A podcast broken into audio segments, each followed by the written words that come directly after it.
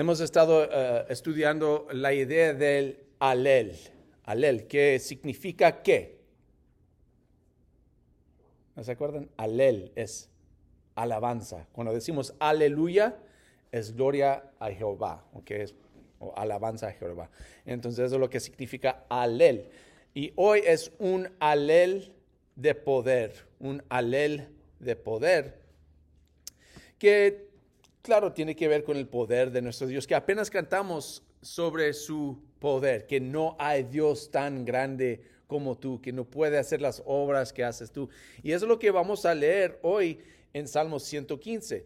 Entonces vamos a leer este salmo ah, y luego hablamos un poco sobre lo que podemos aprender para nosotros mismos. La idea principal aquí es que experimentamos la capacidad de Dios cuando confiamos en su poder. Experimentamos la capacidad de Dios cuando confiamos en su poder. Entonces vamos a leer Salmo 115, que empieza así. La gloria, Señor, no es para nosotros. No es para nosotros, sino para tu nombre, por causa de tu amor y tu verdad. ¿Por qué tienen que decirnos las naciones? ¿Dónde está su Dios? Nuestro Dios está en los cielos y puede hacer lo que le parezca. Pero sus ídolos son de oro y plata, producto de manos humanas. Tienen boca, pero no pueden hablar, ojos, pero no pueden ver. Tienen oídos, pero no pueden oír, nariz, pero no pueden oler.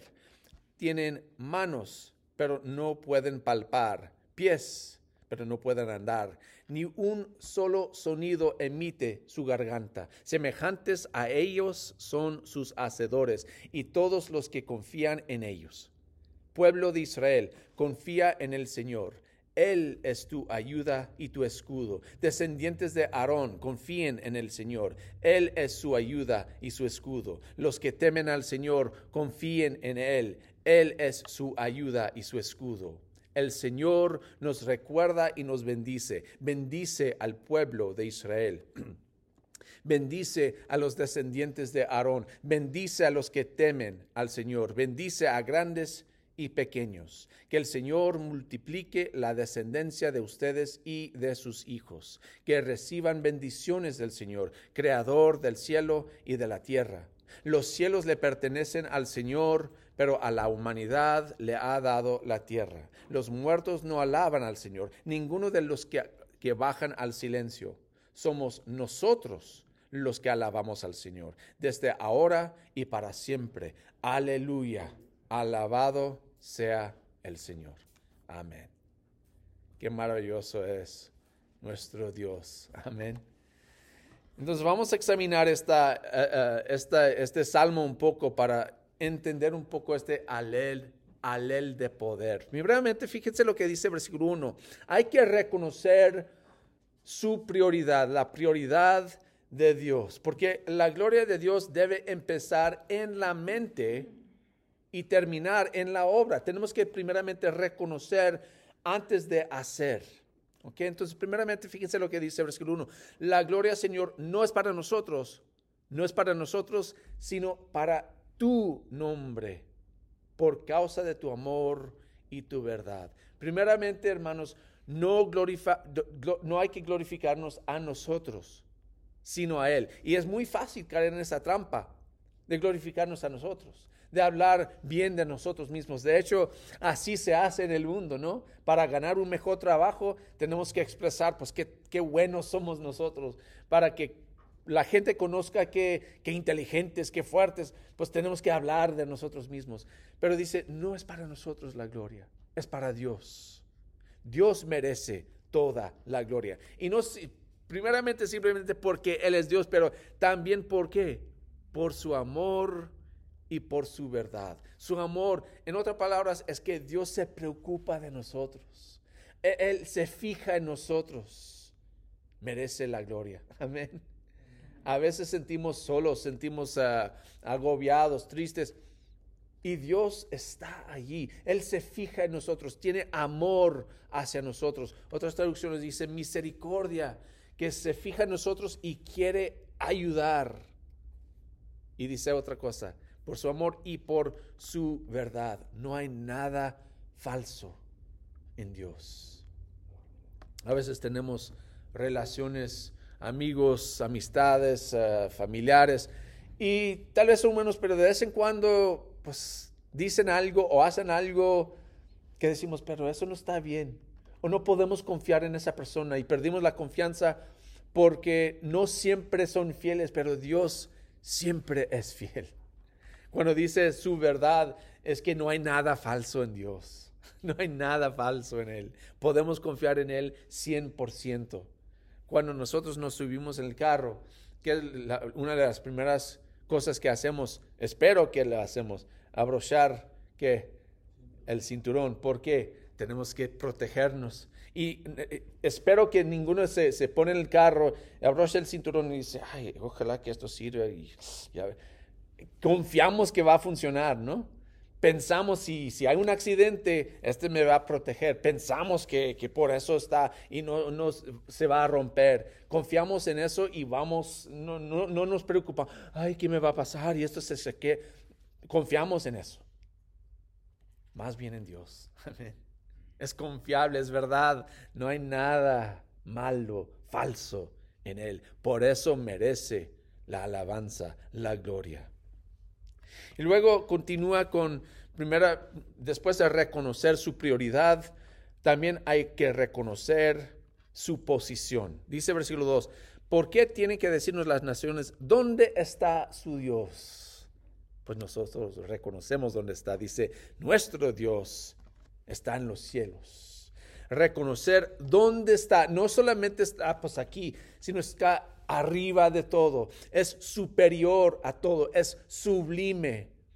Para glorificar a nuestro Dios, para alabar a nuestro Dios, tenemos primeramente que reconocer su prioridad, que es para Él. Él es más importante que nosotros. También es más alto que nosotros. Su posición es más alto que, que el de nosotros, la de nosotros. Y también reconocer su poder. Versículos, ah, la segunda parte del versículo 3 hasta 11 nos describe que y puede hacer lo que le parezca. Apenas la mañana, no sé si ustedes cuando estaban cantando escucharon a mi nieto gritar. Tal vez se distrayeron un poco, porque ahí está. ¿Y por qué está gritando mi, mi nieto? Porque no hicimos lo que él quería hacer. ¿Y cuántas veces pasa con nosotros también, hermanos? En el trabajo ahorita están cambiando muchas cosas y a veces hacen cosas que yo no quiero que hagan, pero pues, ¿qué hago? Tengo que, tengo que hacerlo. Pero fíjense, Dios hace lo que le parezca. Es un Dios grande. Él hace exactamente lo que quiere hacer, lo que es mejor en sus ojos. No tiene que preguntar a nadie, no tiene que decir, pues está bien, ¿qué piensas? Él lo hace porque sabe lo mejor. Es un Dios que merece alabanza. Amén. Porque aún nosotros, cuando hacemos lo que queremos hacer, no siempre hacemos lo correcto. Amén. A, veces tomamos decisiones que en el momento ay, pues es la mejor cosa. Y en 10 minutos, ay, ¿por qué hice eso? Pero Dios hace lo que le parezca y siempre es lo correcto. ¿Por qué? Dios es verdad. Es verdad. Pero hace un contraste con los ídolos de, oro y plata, eh, hechos por uh, manos humanos. Y ya lo leímos, que no tienen ojos, pero no ven, oídos que no, no oyen, manos que no, no tocan, no, no, pueden moverse, no, no más están allí. Y tal vez ustedes crecieron en una casa con ídolos así, ¿no? Que este es el, el, el, santo este y la santa esta y, la, y tenemos todos los, los, los, ídolos que representan algo, pero no puede hacer nada. Dice, nuestro Dios hace lo que le parezca. Él sabe y hace. ¿Dónde está? Allá. No está aquí en, mi carro. no está ahí. No está ahí en el mantel. ¿Así se llama mantel? sí, allí. No, no está ahí. Está más arriba. Está más. Es más grande. Y Él hace lo que le parezca. Entonces hay que reconocer su prioridad, hay que reconocer su posición y hay que reconocer su poder. Y después de reconocer a quién estamos glorificando, quién merece la gloria, pues resulta en obra. Entonces viene de la mente a la obra. Y hay que regocijar. Después de reconocer, hay que regocijar. Versículos 12 a 15. Regocijar en su bendición. Dice, el Señor nos recuerda y nos bendice. Bendice al pueblo de Israel, bendice a los descendientes de Aarón, bendice a los que temen al Señor, bendice a grandes y pequeños. Qué maravilloso es nuestro Dios. Y fíjense que, que cuando está hablando de, de los grupos, ¿verdad? Un grupo que somos nosotros, los que temen al Señor y lo leímos antes, lo voy a leer otra vez, versículo 11. Los que temen al Señor confíen en Él. Él es su ayuda y escudo.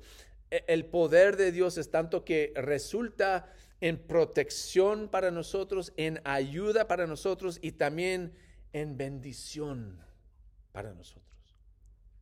Entonces, al reconocer todo lo que es Dios, lo que ha hecho Dios y lo que hace Dios, resulta en un regocijo en su bendición. ¿Verdad? Dice ah, versículo 14, que el Señor multiplique la descendencia de ustedes ah, y, y de sus hijos, que reciban bendiciones del Señor, creador del cielo y de la tierra hay que tomar el tiempo, hermanos, para regocijar en las bendiciones de Dios, regocijar en lo que Él está haciendo por nosotros. Y, a veces olvidamos eso, ¿no es cierto? Es lo que pasó con los israelitas. Se olvidaron lo que, lo que Dios había hecho por ellos. Y si son como yo, también olvidamos eso. Eh, eh, eh, el año pasado o hace dos años o diez años, cuando Dios hizo algo grande, milagroso en nuestras vidas y glorificamos a Dios en el momento más difícil de nuestras vidas, nos levantó, nos ayudó y muy pronto que olvidamos. Hay que regocijar en sus bendiciones. Hay que seguir diciendo, de Dios viene la bendición.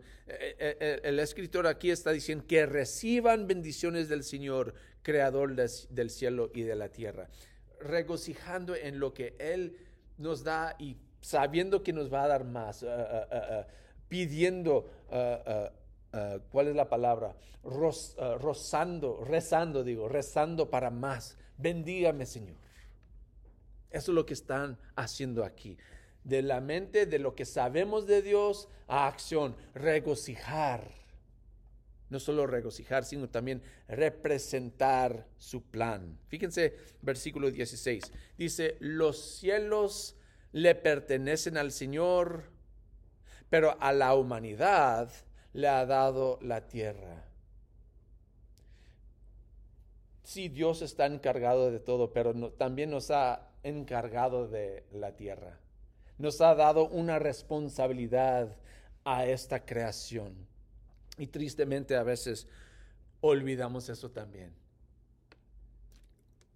O sea que con la manera en que tratamos a la tierra misma o en la manera que tratamos unos a otros, olvidamos de nuestra eh, responsabilidad hacia la creación. El Señor nos ha puesto sobre la creación para cuidarla, para representar al Señor, al, a la tierra, al universo, a representar su gloria en el mundo. Entonces es importante representar el plan de Dios de que nosotros estamos encargados de este lugar de una manera que resulta en gloria para Dios. Y si, otra vez, si somos honestos, hermanos, no, no siempre hacemos buen trabajo en eso. De hecho, me frustra a veces cuando estoy manejando y estoy en, atrás de un carro y los veo tirar basura de su carro. Hey, que el mundo no es tu, es tu bote de basura, en eso no está bien, ¿verdad? Y, pero a veces nosotros hacemos peor también con las decisiones que tomamos. Hay que cuidar este lugar porque estamos encargados y no solo para nosotros, hermanos, no solo para nuestros hijos, sino para la gloria de Dios. Yo, ¿verdad? Al enseñar a mis hijos, eh, criando a mis hijos, eh, siempre quería enseñarles que cuando tienen algo, ¿verdad? Nosotros pagamos para esta cosa, sea algo tan grande como un carro o algo tan pequeño como su mochila. Hay que cuidar las cosas que les doy.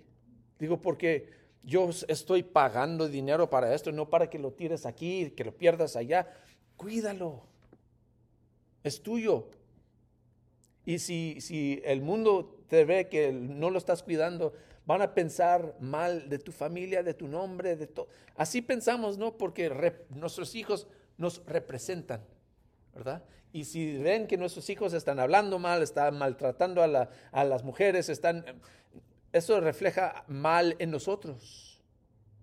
Lo mismo con Dios. Si no tratamos bien a los demás, si no tratamos bien a esta creación, eso refleja mal en nuestro Dios. Entonces, que Él sea glorificado en cómo representamos su plan de cuidar la tierra y cuidar a los demás, nuestro prójimo. Y también, últimamente, regresar su alabanza, versículos 17 a 18. Dice, los muertos no alaban al Señor, ninguno de los que bajan al silencio. Somos nosotros los que alabamos al Señor desde ahora y para siempre. Eh, a veces no queremos tomar la responsabilidad que es nuestra de glorificar a Dios. Y no es como que decimos, ah, que ellos lo hagan. No lo hacemos así, simplemente que no lo hacemos. Hasta que a veces yo he escuchado a personas que, que no representan a Cristo, que no dicen soy cristiano, pero hasta veo a ellos a veces diciendo, wow, Dios es bueno, uno que no es cristiano diciendo Dios es bueno porque ven algo maravilloso, que ven la creación o, algo bueno les pasa. Y ellos están glorificando a Dios y yo no. Ah, qué triste. Yo debo regresar la alabanza a Dios. Cuando yo veo cosas buenas, cuando cosas buenas pasan en mi vida, yo tengo la responsabilidad. No puedo depender de alguien más. No, no son los muertos, dice, nosotros que experimentamos la bendición de Dios, debemos alabar a ese Dios. Entonces hay que reconocer a Dios, hay que regocijar en su bendición, hay que representar su plan y hay que regresar su alabanza. E, es, es fácil, hermanos. Es fácil caer en la trampa de honrar a las cosas creadas. Especialmente cuando pensamos, pues nuestra posición en la creación ah, es, es, lo más alto, ¿verdad? Somos lo más importante de la creación y es muy fácil caer en la trampa de honrar a nosotros o honrar las cosas creadas. Pero nosotros estamos llamados a glorificar al Creador, no a la creación. Pero no podemos hacer eso hasta que reconocemos su prioridad, su posición y su poder. Y, la alabanza no solo es algo que pensamos, no es solo algo que viene de la mente, resulta en acciones, algo que hacemos regocijando en la bendición, representando su plan y resulta en reacción de alabanza. Pongamos, hermanos, al Señor como Dios de nuestras vidas y alabemos su nombre juntos. Amén. Bueno, esta vez vamos a hacer algo un poco diferente. A veces lo hacemos, a veces no. Esta vez vamos a cantar un canto más.